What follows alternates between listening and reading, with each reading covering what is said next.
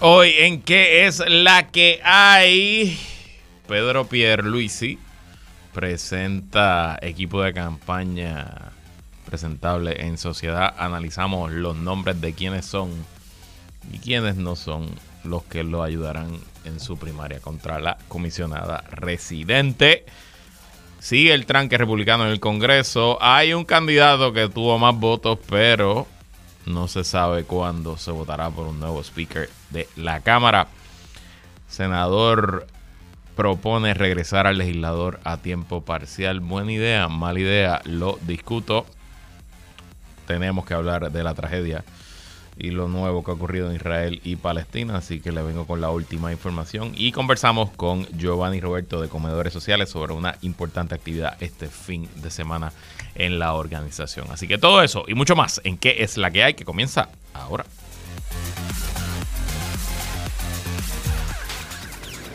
El análisis más potente y completo comienza ahora. Luis Herrero llega prendiendo fuego a los políticos y figuras que se atreven a dañar el país. Radio Isla 1320 presenta ¿Qué es la que hay? con Luis Herrero.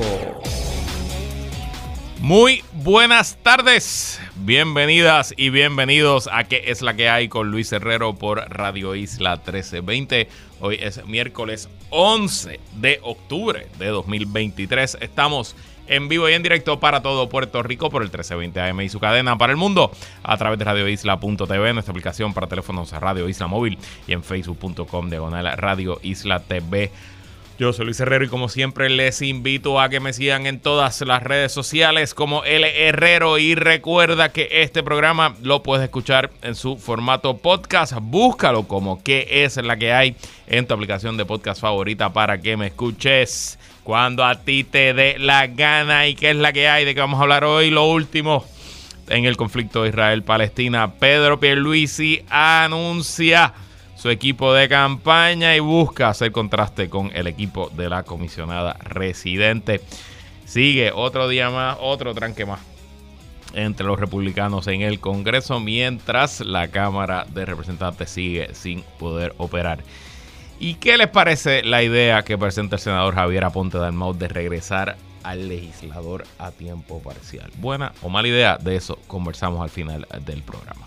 Y bueno, rapidito para ir a los temas de hoy. Em, bueno, pues mucho pujó, mucho pulsó hasta que lo logró anoche. El alcalde de Ponce consiguió que la legislatura municipal de Ponce aprobara una resolución para eh, cambiar el orden sucesoral en caso de que el alcalde sea suspendido, removido, obviamente fallezca o alguna razón eh, médica no pueda seguir en funciones, eh, bajo una ordenanza anterior de la pasada administración de la alcaldesa Mayita Meléndez, le, le tocaba suceder al alcalde al asesor legal, al director de, legal. Y ahora, bajo la eh, resolución que fue aprobada anoche por la mayoría del Partido Popular en esa, en esa legislatura, eh, le tocará a la vicealcaldesa Marley Cifre a sustituir al alcalde en caso de que éste no pueda seguir con sus funciones. Lo interesante de todo, y, usted dice, pero ¿y por, Luis, ¿y qué hay que hacer una resolución para que sea la vicealcaldesa la que suceda al alcalde? No supone que eso sea lo que ocurra, y es verdad, eh, sería lo lógico, pero la realidad es que el puesto de vicealcalde o vicealcaldesa no existe en el código municipal y entiendo que no existía ni siquiera en Ponce, que es un puesto que crean ahora eh, específicamente para que eh, Cifre lo ocupe. Eh, y al no existir, pues no hay un orden sucesoral y lo que regía era la ordenanza anterior. Ahora eh, será la, vicealcaldesa quien ocupe el puesto en caso de que el alcalde sea removido. Y todo esto ocurre, bueno, porque ya se sabe la fecha, el 3 de octubre. 3 de octubre fue cuando la Oficina del Fiscal Especial Independiente terminó la investigación. Eh, así que obviamente eso fue hace ya nueve días, ocho días. Em, y aunque no se ha hecho nada público, presumimos que una vez concluida la investigación, la Oficina del Fiscal Especial Independiente le notificó a los abogados del alcalde el resultado de esa investigación y probablemente ya tanto los abogados como el alcalde saben si será acusado o no.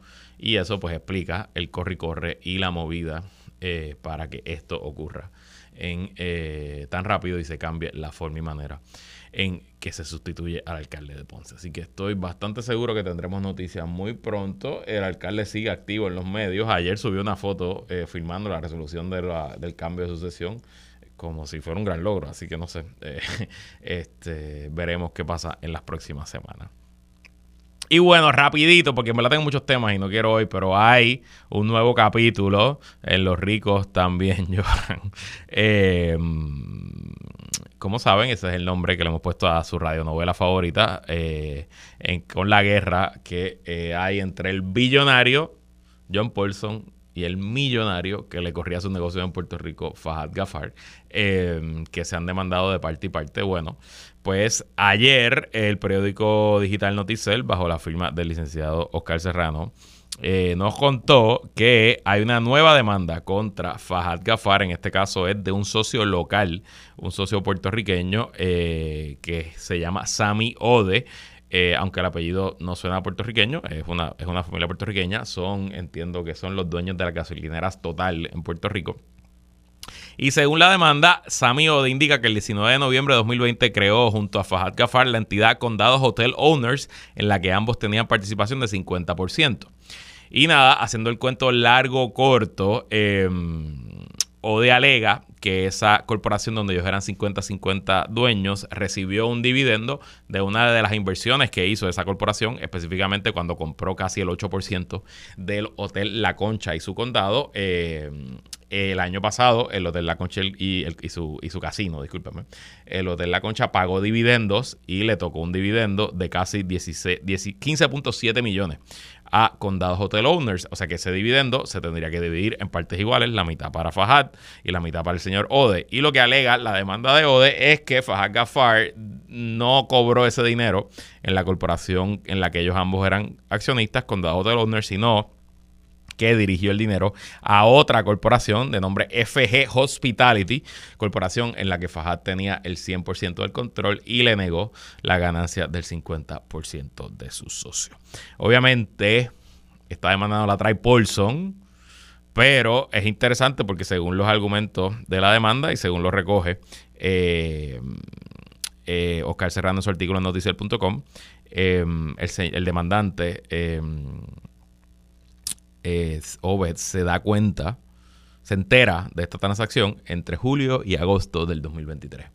Hmm, ¿Quién le habrá dicho en los meses de julio y agosto que habían cobrado 15 millones de pesos y que no se había enterado? ¿Quién habrá sido?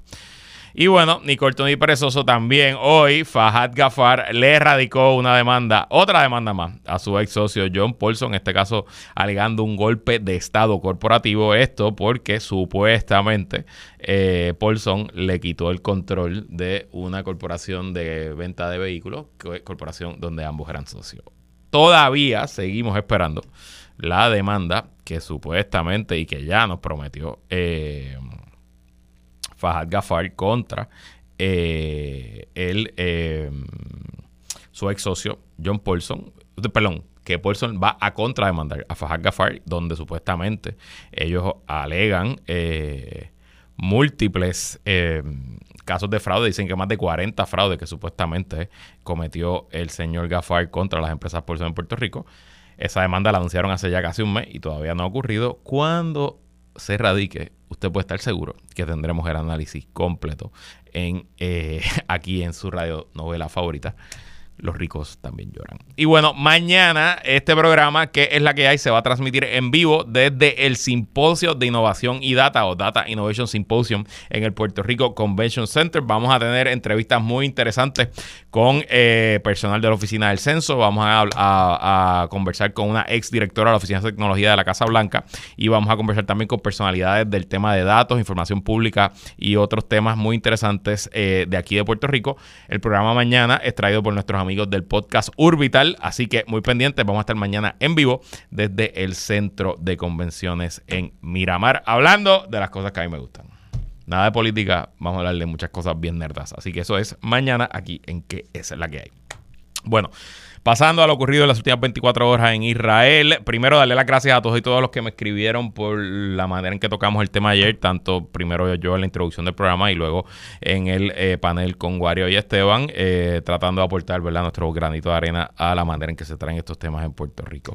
Primero, como adelantamos ayer, hoy se oficializó un gobierno de guerra, un gobierno de unidad nacional en Israel, con dos miembros de la oposición que tienen experiencia militar que entran como ministros.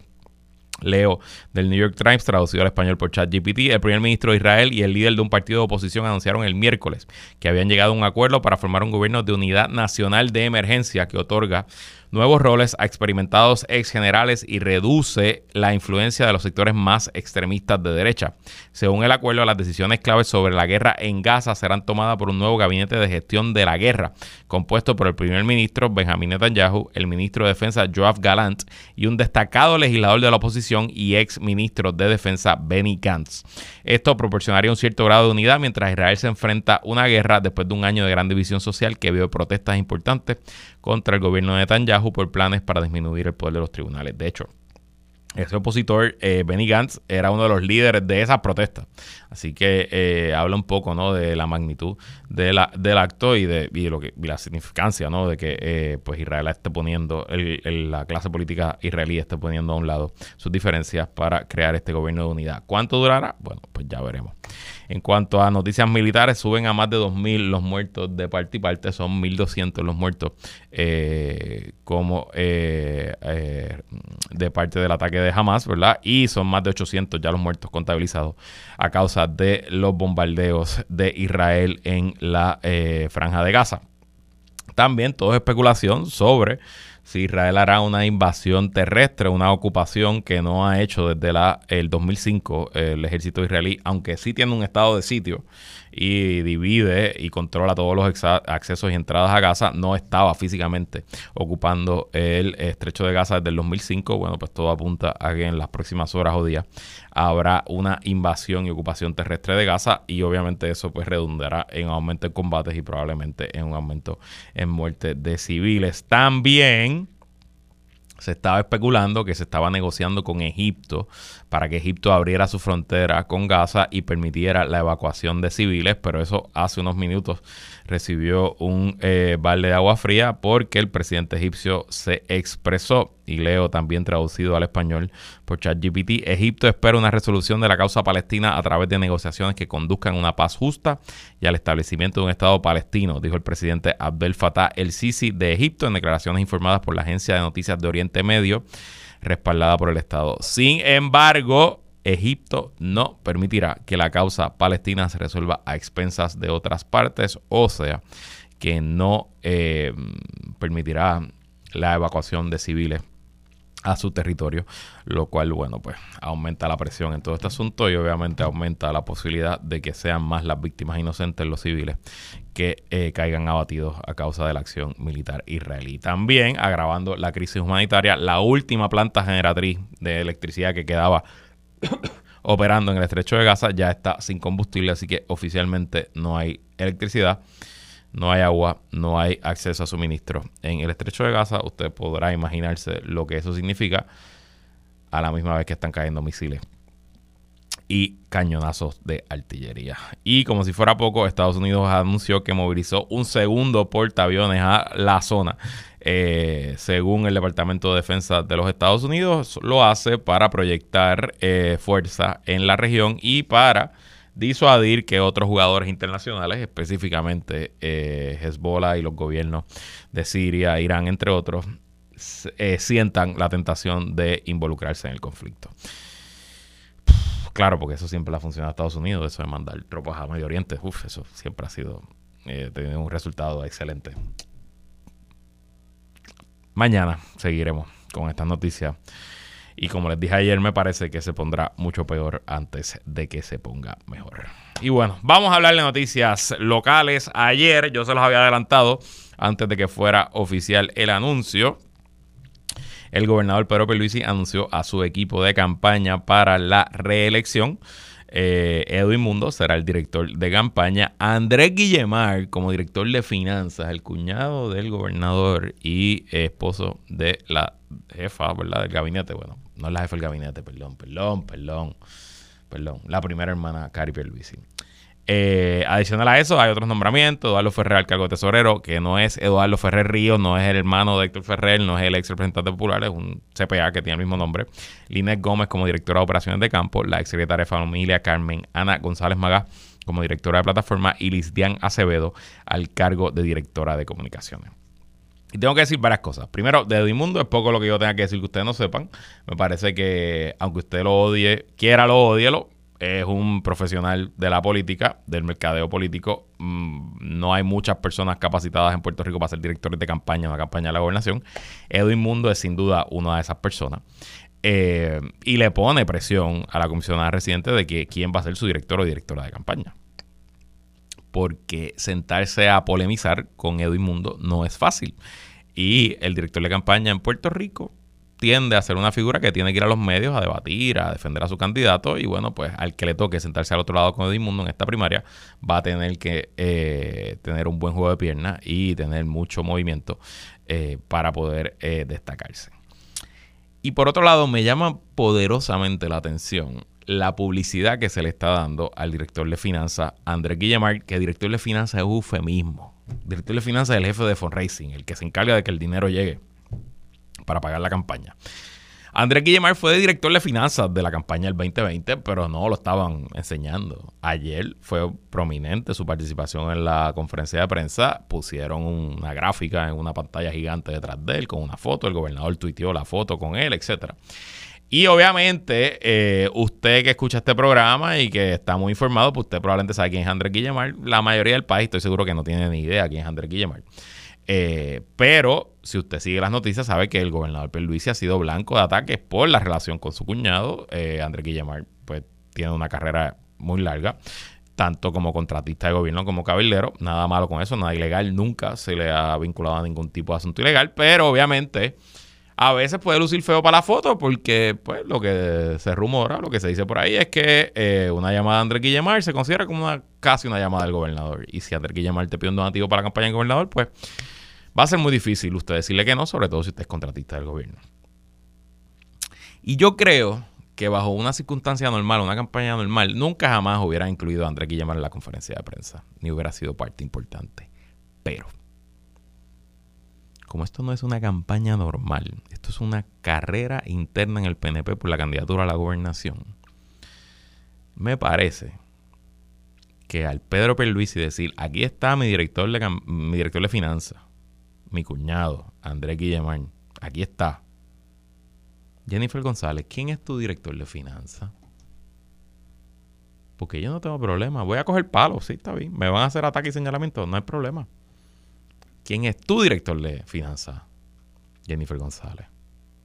Y esta mañana me decía un buen amigo PNP que en cierto sentido lo que hizo ayer Pedro Peluisi con su anuncio de su equipo es decir, mi equipo de campaña es presentable en sociedad. Y el tuyo, Jennifer. Y miren si la estrategia está clara, que esta mañana estuvo aquí Edwin Mundo, nuevo director de campaña de Pedro Pierluisi, y le dijo a Julio en Pegados en la Mañana que Elías Sánchez forma parte de la campaña de Jennifer González a la gobernación. Mundo aseguró que a pesar de que hubo conversaciones con la comisionada residente, decidió aspirar a la silla ejecutiva para el 2024. Sin embargo, indicó que no le preocupa el discurso de González Colón, sino de quienes están a su alrededor, puesto que se enfocan en criticar al partido y a los compañeros. Ese tipo de ataque al final va a dejar ronchas, va a dejar heridas que sería más difícil curar y sanar, explicó Mundo al asegurar que el discurso de campaña debe enfocarse en propuestas e ideas. Si hay fiebre, los ojos lloran, dijo por otra parte, para señalar que en efecto Sánchez podría estar en la campaña de la comisionada. El problema es negarlo, añadió. O sea, Pedro Pierluisi y su equipo de campaña está diciendo, nosotros tenemos a Andy Guillemar de nuestro lado. Y tú tienes a Elías. ¿Por qué lo estás escondiendo? ¿Dónde está? De hecho, reaccionando la de Inmundo, también esta mañana estuvo aquí el director de campaña electoral de Jennifer González Colón, el exalcalde de Toda Baja, Aníbal Vega Borges, que tenía a Elías Sánchez de director de recursos humanos en el municipio, by the way. Y Aníbal Vega Borges negó en el mismo espacio que Sánchez forme parte de la campaña, aunque sea como asesor. Yo estoy de lleno en la campaña, Elías Sánchez yo no lo he visto en la campaña.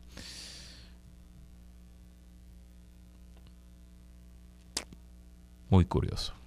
Y mientras todo esto ocurre y se van viendo anuncios, falta un gran anuncio, ¿quiénes van a ser los candidatos a comisionados residentes? De momento, un puesto que usualmente en el PNP hay fila y que hay 8, 10, 12, 15, 20 candidatos que quisieran aspirar así en Washington, de momento ahora nadie quiere ser candidato a comisionado residente. Qué curioso. Y bueno, vamos a hablar de temas más edificantes y mucho más importantes para el país. Tenemos en la línea telefónica directamente a la organización Comedores Sociales a Giovanni Roberto. Bienvenido Giovanni, ¿qué es la que hay? Saludos, saludos Luis, saludos a los que nos escuchan. Bueno Giovanni, este fin de semana Comedores Sociales tiene un evento, el primer fogón educativo social. Cuéntanos de qué se trata. Pues mira, el fogón es como una especie de seminario, conferencia de nuestra organización. Va a haber tres charlas, va a haber un cierre musical con el grupo de bomba femenino Ausuba. Eh, una actividad que le tenemos mucha esperanza. Va a ser también el cierre de campaña de nuestra recolección de alimentos, que llevamos desde marzo recolectando alimentos.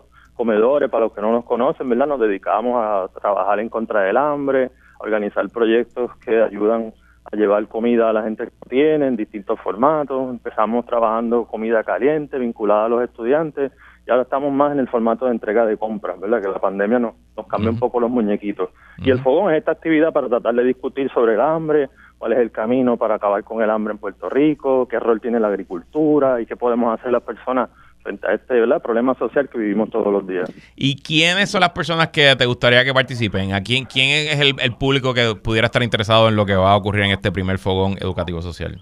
Mira, mucha gente, desde personas que tienen hambre, que están buscando alternativas en organizaciones como las nuestras, personas de otras organizaciones que trabajan también en la asistencia, agricultores, agricultoras, personas que trabajan en la producción de alimentos. Uno de los paneles que cierra la actividad este, educativa tiene a dos agricultores, Ian Pagán, Javier Andrade, ¿verdad? y tiene a Katia también que trabaja con agricultores y queremos pues, discutir qué podemos hacer las personas en Puerto Rico para enfrentar este problema, porque todos podemos poner nuestro granito de arena para que empiece a moverse la cosa y empecemos a hablar del hambre pues y de las soluciones del hambre que son más importantes.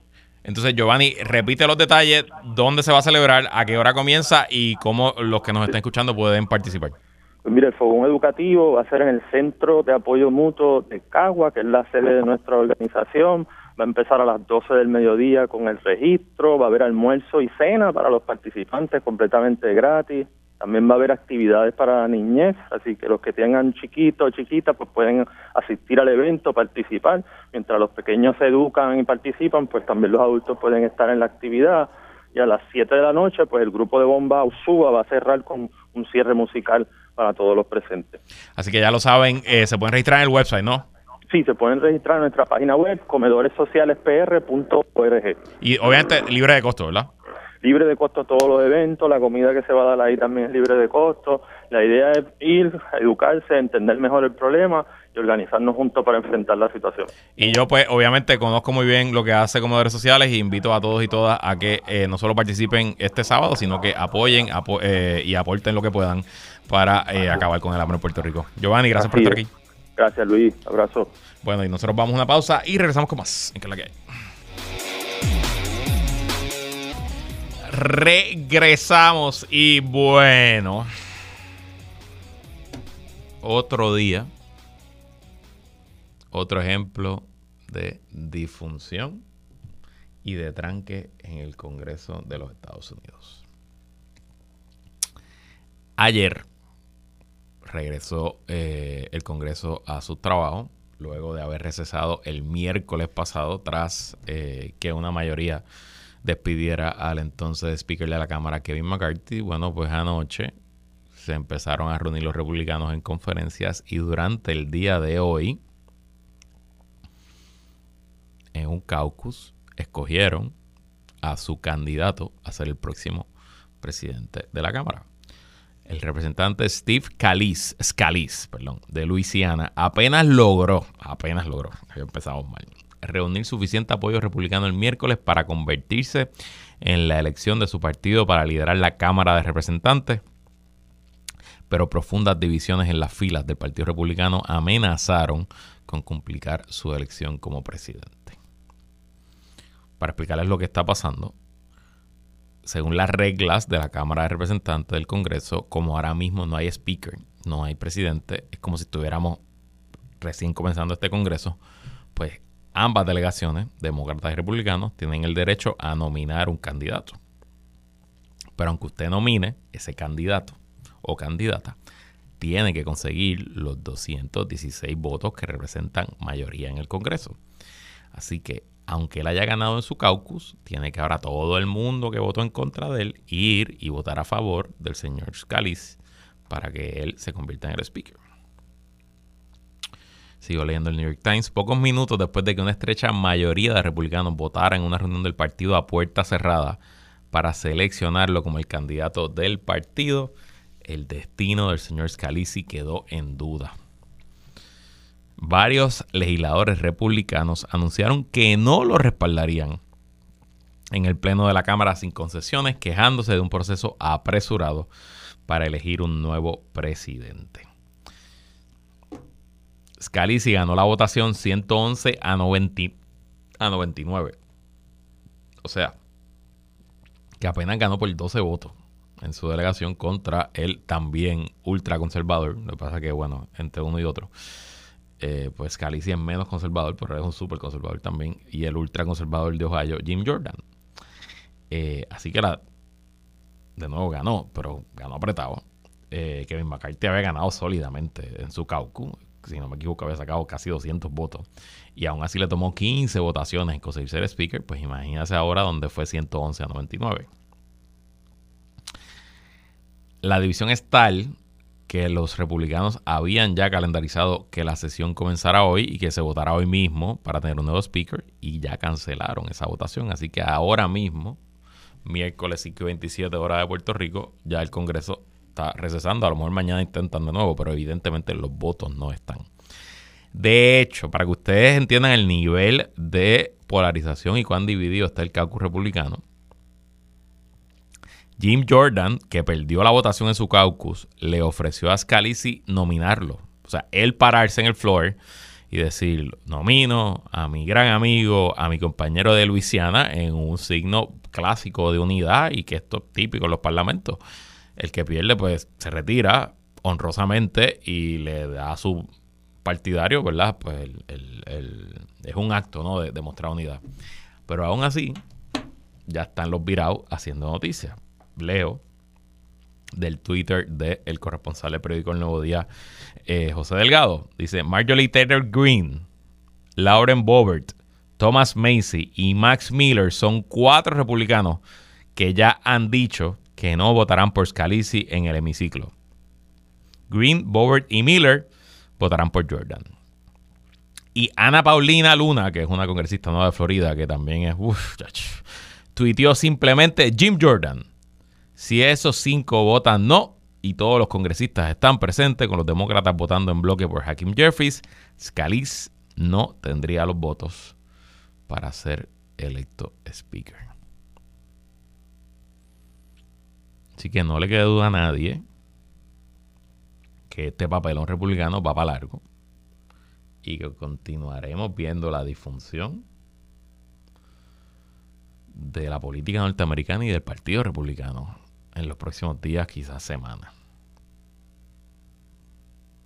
Y claro, una cosa es cuando esto pasó la semana pasada, que bueno, sí, hay un, hay, había algo en el horizonte que es otro cierre del gobierno, dentro de, ya eran 45 días, recuerden que al principio de este mes, la razón por la cual se expulsa a Kevin McCarthy es que él, con los demócratas, logra un acuerdo para eh, financiar el gobierno por 45 días. Y ese acuerdo, pues, eh, fue lo suficientemente ofensivo para que cinco republicanos votaran a favor de que saliera, eh, no, seis republicanos, perdónenme, junto a todos los demócratas, votaran a favor de que saliera McCarthy de la silla. Y bueno, ya era bastante grave pensar que no hay un Congreso funcionando y que en varias semanas pudiera quedarse sin dinero el gobierno. Pero eso fue la semana pasada. Ahora no solo es eso, es que ahora también tenemos la crisis en Israel encima. Y aunque el presidente de los Estados Unidos y el Departamento de Defensa ya están movilizando tropas y movilizando ayuda militar, la realidad es que en algún momento la caja de herramientas disponible para el presidente y la Casa Blanca se va a agotar y van a necesitar que el Congreso legisle. Y ahora mismo no hay Congreso. De hecho, ya se está hablando de que tanto los republicanos en el Senado, dirigido por Mitch McConnell, el líder republicano del Senado, junto a la Casa Blanca y los demócratas en el Senado, están trabajando un paquete de ayuda militar a Israel.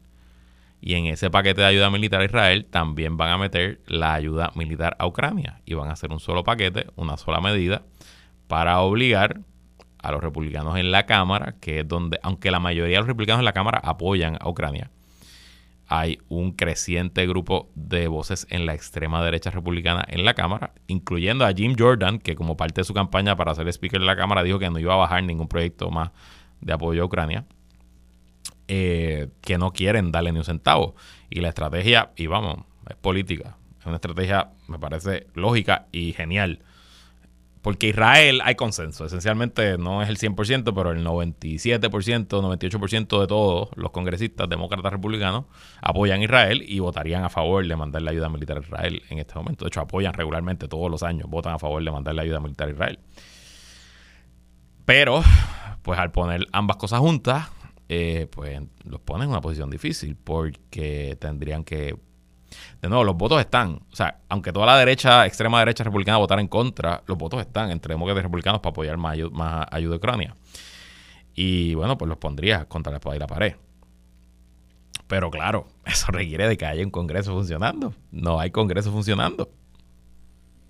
De hecho, la interpretación que se ha dado es que el Congreso no puede hacer nada, absolutamente nada, hasta que no nombre un presidente de la Cámara. Así que tenemos el tema de seguridad, Israel-Ucrania. Tenemos el tema del cierre del gobierno de los Estados Unidos y el dinero que se acaba, pues si eran 45 días el 3 de octubre, 7, pues, qué sé yo, 38 días, 37 días. Y añádele a eso que todo esto está ocurriendo a la misma vez que hay una primaria en el Partido Republicano y que Donald Trump, el líder del circo, perdón, el líder del Partido Republicano. no te rías, Axel. O sea, lo único que le falta es el carrito chiquito y que todos salgan de ese carrito ahí bailando. O sea, un circo es un circo. Em, apoyó a Jim Jordan. Y que de hecho, en parte, yo creo que su estrategia es el caos. Yo creo que él cree que el caos lo ayuda políticamente. Y a lo mejor tiene razón, a lo mejor lo ayuda políticamente. Así que. Yo sé que eh, la hipérbole y la exageración abundan en el análisis político. Y bueno, pues sí, tenemos que llamar la atención los que hacemos este trabajo. Pero me parece que no exagero cuando digo y repito que vivimos momentos sin precedentes en la política norteamericana y tristemente son momentos sin precedentes que afectan nuestra política. ¿Qué pudiera ocurrir? ¿Qué pudiera ocurrir? Ah, me dicen aquí que no se nos olvide, que no se nos olvide, que Scalise, que como yo les dije es más moderado que el otro candidato Jim Jordan, en algún momento dijo que él era como David Duke, que David Duke era el líder contemporáneo del Ku Klux Klan. Yo soy como David Duke, pero sin el bagaje, without the baggage. Y este es el moderado de la carrera. Ay, por cierto, Jennifer González se, trepó a decir felicidades Steven Scalise por ser el, candidato y próximo speaker. Y me informan que Steven Scalise le votó en contra del proyecto de estadidad. Así que, con amigos así. Bueno, ¿qué es lo que pudiera pasar? Honestamente, yo no sé. Veo difícil que estos cinco o seis locos eh, cedan eh, y voten a favor de Scalise para nombrar un nuevo speaker a lo mejor Scalise va a tener que entrar en la misma posición incómoda de Kevin McCarthy de negociarlo todo y esencialmente entregar su poder completo a un grupo pequeño de extremistas en su caucus para poder convertirse en presidente de la Cámara. O no estoy diciendo que esto vaya a pasar. Probablemente las posibilidades son menos de 10%, menos de 5%. Pero antes eran cero. O casi cero. se puede dar una movida curiosa e interesante. Porque la mayoría para ser speaker que se requiere no es la mayoría absoluta del total de miembros, es la mayoría de los presentes, de los que estén allí físicamente para votar. Y si un grupo de republicanos moderados, de republicanos vulnerables, recuerden que sí, nos concentramos en la extrema derecha republicana, el Freedom Caucus, pero hay 19 republicanos congresistas o incumbentes que están, fueron electos en distritos que Joe Biden ganó. Pues se pudiera dar aquí una movida tras bastidores de que de momento esos 19, 15 pues, o 10 o 8 se ausenten de la votación y los demócratas con un frente unido y sus 200 14 votos, puedan elegir un speaker de la Cámara. No estoy diciendo que vaya a pasar, pero como dijo el comediante Dave Chappelle en uno de sus famosos skits, Modern problems require modern solutions. Los problemas modernos requieren soluciones modernas. Así que vaya usted a saber. Vamos a una pausa y regresamos con más. En que la que Regresamos. Y bueno, eh, hace varias semanas eh, se entró a la discusión pública un proyecto, bueno, una idea del presidente de la Cámara, Rafael Tatito Hernández, que era en reacción a un proyecto que aprobó el Senado que aumentaba el salario de los jueces en Puerto Rico. Bueno, pues que Tatito Hernández había dicho que no existían los votos en la Cámara para aprobar ese aumento de salarios a los jueces, a menos que se considerara un aumento de salario a todas las ramas eh, del gobierno, específicamente al gobernador y a los legisladores. Y se discutieron varios números, etcétera. Esa idea, pues, fue eh, eh, en el Senado se dijo rápido que no habían los votos para aumentar el salario de los legisladores y entiendo que ahí se quedó el asunto. De hecho, no sé si la Cámara va a retomar el tema y va a aprobar, aunque sea el aumento a los jueces. Pero bueno, ese no es el tema que quiero discutir con ustedes. Es que hoy eh, se celebró un foro en eh, la Asamblea Legislativa, específicamente en el Senado, donde el senador Javier Aponte Dalmau propuso lo contrario a lo que había propuesto Rafael Tedito Hernández. Específicamente, leo del vocero.com, el senador Javier Aponte Dalmau propuso, eh, propuso este miércoles reducir el sueldo de los legisladores de 74 mil dólares a 30 mil y limitar la duración de una segunda sesión legislativa y, añado yo, esencialmente regresar al legislador ciudadano al legislador a tiempo parcial. Con estas iniciativas buscamos aumentar la representatividad del ciudadano, creando un verdadero legislador ciudadano que cumpla una labor legislativa y se, integre a la realidad cotidiana del puertorriqueño, expresó Aponte Dalmau en declaraciones escritas. No se justifica mantener el ordenamiento actual que facilita la creación de la profesión de legislador. Se le compensará justa y razonablemente por su servicio legislativo, pero cualquier ingreso adicional deberá ganárselo en la empresa privada como cualquier otro ciudadano, añadió. Aponte de Armado presentó la resolución del Senado 843 para establecer una comisión especial que analizará propuestas para mejorar la Asamblea Legislativa. Además, introdujo el proyecto del Senado 1353 que sugiere un nuevo modelo de compensación para los miembros de la Asamblea, permitiéndoles recibir ingresos de la empresa privada con controles éticos. También presentó el proyecto del Senado 1351 que busca limitar la duración de una segunda sesión legislativa a solo unas pocas semanas. Ok, yo pues era un joven, un adolescente, es más, era un niño. Niño es lo que yo era, ¿verdad? Tenía como 13 años cuando se eliminó la, eh, el legislador a tiempo parcial y se trajo oficialmente al legislador a tiempo completo. Si no me equivoco, se aprobó en el primer cuatrenio de Pedro Rosselló y entró en vigor en el segundo cuatrenio. O sea que desde el 1997 la Asamblea Legislativa ha operado con legisladores a tiempo completo. Yo no sé si el salario que cobran hoy esos legisladores era el mismo en el 1997, pero hoy un legislador raso, que es un legislador que no tiene posición de liderato, empieza en 74 mil dólares al año, si no me equivoco. Y de ahí va subiendo y según entiendo, los presidentes de los cuerpos son los más que cobran, que cobran 106 mil, los portavoces cobran 90 y pico, los presidentes de la Comisión de Hacienda y de, y de Gobierno cobran 84, si no me equivoco. Y vamos, en Puerto Rico eso no son malos salarios, ¿verdad? Y no creo que aquí nadie pueda decir, ah, se están muriendo de hambre los legisladores, 72 mil dólares al año es un buen salario en Puerto Rico, incluso en el 2023. Ahora bien, ¿es el mejor salario posible que se puede ganar un profesional en la calle? Probablemente no. Y vamos, hay, hay niveles. Yo puedo entender que si usted es una persona sin estudio, y que nunca ha tenido una carrera particular, o una persona sin destreza, porque vamos, usted puede ser, no tiene que tener una carrera profesional, de, ¿verdad? Con grado, con, con posgrado, etcétera. Usted puede ser una carrera digna, noble, importante, ganándose la vida con sus destrezas, mecánico, este, ¿verdad? técnico, programador de computadora. No hay que estudiar nada para ser programador de computadora. Y no, como he dicho muchas veces, no conozco ninguno que esté eh, desempleado pero tampoco ese es el tipo de perfil de personas que llegan a la legislatura, ¿no? Mira, me dicen aquí, los sueldos siguen iguales del 2009, 73 mil rasos, 84 mil portavoces, vicepresidentes de Hacienda y 106 mil los presidentes. Eso, ahí están, esos son los datos desde el 2009. Em, y de nuevo, yo era un adolescente cuando esto ocurrió, pero según yo recuerdo, la crítica al sistema antes, que era legislador a tiempo parcial, eran varias. Primero, que habían unos conflictos de intereses serios y que los legisladores utilizaban sus oficinas como extensiones de sus negocios privados, sobre todo los legisladores que eran abogados y contratistas del gobierno. Me parece que es una crítica justa. Eh, eh, este,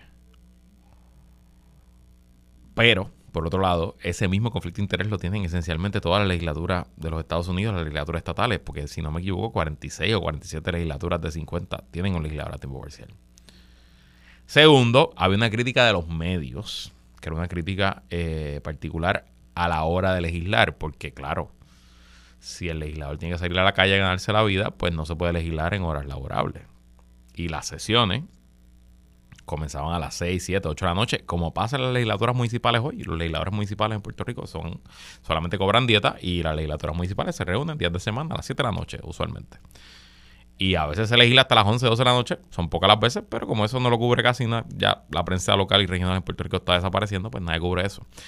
Eh, y yo creo que esa crítica, con la manera en que se hace noticia ahora, no es tan pertinente como antes porque ya, aunque estén hasta las 2 de la mañana allí, pues a través de las redes sociales se puede comunicar lo que está pasando allí. No hay que esperar al periódico, ni a la radio, ni al canal de televisión. Y tercero,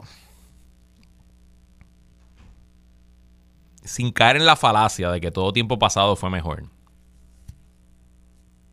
Y dejando claro que, por ejemplo, en los 80 y 90 se volaron un montón de legisladores por empleados fantasma y por actos de corrupción y cambiar de un esquema a otro no garantiza que no va a haber corrupción.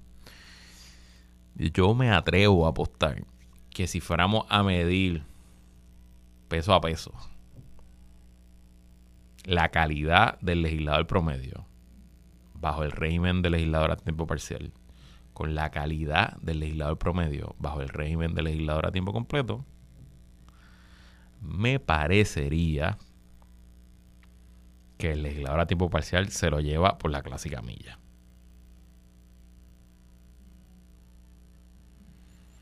Y de nuevo, yo sé, todo tiempo pasado fue mejor, es una falacia y uno pues idealiza el pasado y, y subestima el presente. Pero yo siento que si usted se va a buscar y compara presidentes de Cámara y Senado ahora versus presidentes de Cámara y Senado antes, vicepresidentes, portavoces, presidentes de comisiones, e incluso si entra más, al, si se adentra aún más al trabajo legislativo, la calidad de los proyectos, la calidad de las vistas públicas, la calidad de los informes, lo que ocurría allá adentro. Ah, y por cierto, que no se nos olvide que el legislador a tiempo completo no solo trajo un aumento de salario para los legisladores, es que también trajo un aumento presupuestario gigantesco. La legislatura hoy es una entidad de gobierno que tiene más de 2.000 empleados cuando la época de los legisladores a tiempo parcial, yo no creo que pasara de 500 empleados. Y un legislador de mayoría pudiera tener 5 o 6 empleados. Ahora un legislador de mayoría puede tener 15, 20, 25. Y más si le suma la comisión, puede llegar a 30, 40. Quizás estoy siendo exagerado, pero son muchos más empleados ahora que antes. Así que creo por último también que hubieran más personas dispuestas a entrar al ruedo legislativo por cualquier partido, por todos los partidos, los nuevos, independientes, etcétera, si pudieran mantener la flexibilidad de seguir trabajando fuera del Capitolio. Y claro, ningún sistema es perfecto. Todo tiene sus ventajas y desventajas. Pero me parece que tras más de casi 30 años de legislador a tiempo completo, es momento de que seriamente se considere esta idea del el senador Javier Aponte Dalmau, que de hecho incluye el apoyo hoy en su comunicado de prensa del licenciado Ramos Pérez Blanco, presidente de la Cámara de Comercio, que apoyó la idea. También el agrónomo Jorge Ramírez, presidente de la Asociación Hecho en Puerto Rico, acogió positivamente la iniciativa. Eh, además de la Asociación de Industriales y Azores, estuvieron y también el ex senador Eudaldo Baez Galip eh, dijo, ha llegado el momento de revisar la efectividad y sabiduría del esquema operacional de la actual rama legislativa y si no me equivoco, Baez Galip fue senador bajo ambos sistemas, primero a tiempo parcial y luego a tiempo completo. ¿Pasará algo? No creo. Pero por lo menos lo discutimos aquí y quién sabe por dónde sale, por dónde corre esa bola y por dónde explota el asunto. Y bueno, hasta aquí esta edición de que es la que hay con Luis Herrero. Como siempre, agradecido de su sintonía y patrocinio. Quédese con nosotros, la mejor programación y análisis de la radio puertorriqueña continúa en Radio Isla 1320. Lo próximo, el informe del tiempo con su Hailey López Belén. Hasta mañana.